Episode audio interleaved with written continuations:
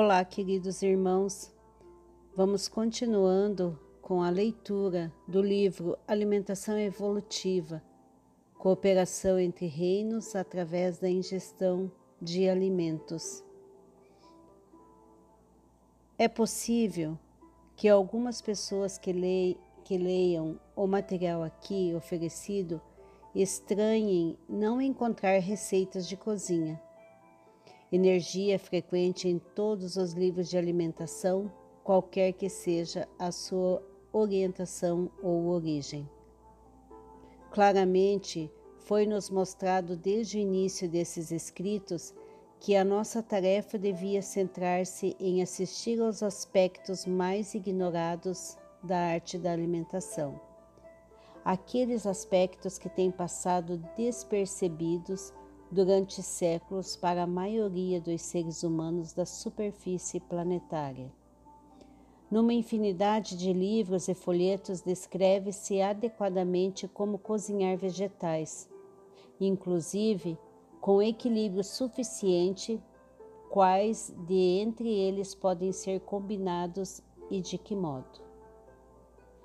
Quem se abrir à essência do que aqui se oferece, poderia logo com certa facilidade ser orientado internamente à contraparte culinária concreta e técnica.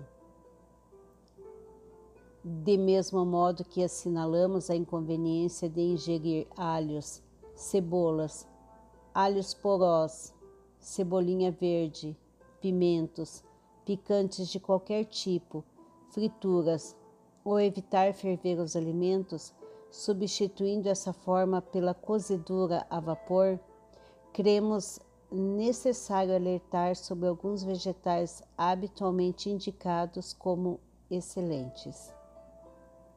A soja, com tanto crédito na atualidade, inclusive por todas as linhas naturistas ou vegetarianas, deve ser olhada com prudência.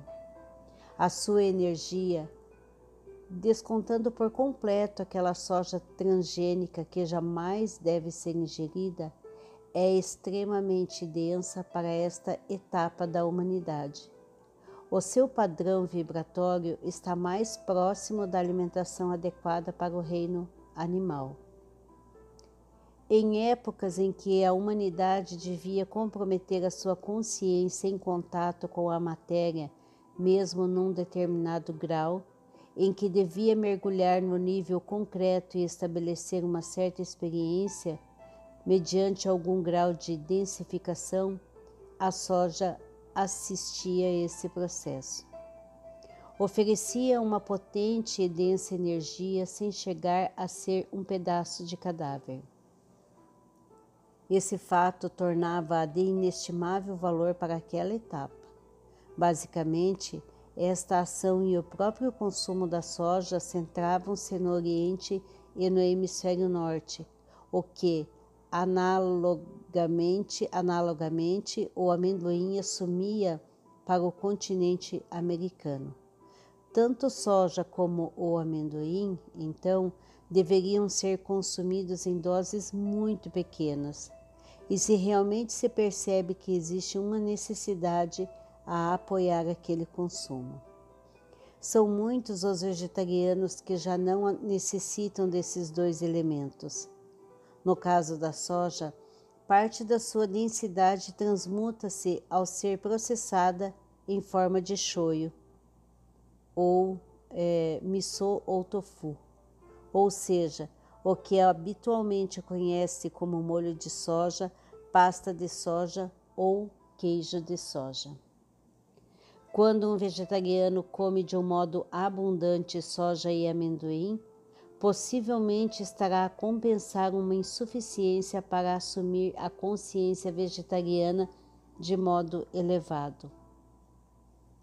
Aquela ingestão tão contundente passa a satisfazer em certa medida os desejos canibais que podem não ter sido transcendidos totalmente. Sendo assim, se o seu organismo aceita e processa aqueles alimentos com certa harmonia, não seria adequado procurar cortar com ele, cortar com eles. Cada partícula passa pelas suas próprias transições no quadro das suas características temporais.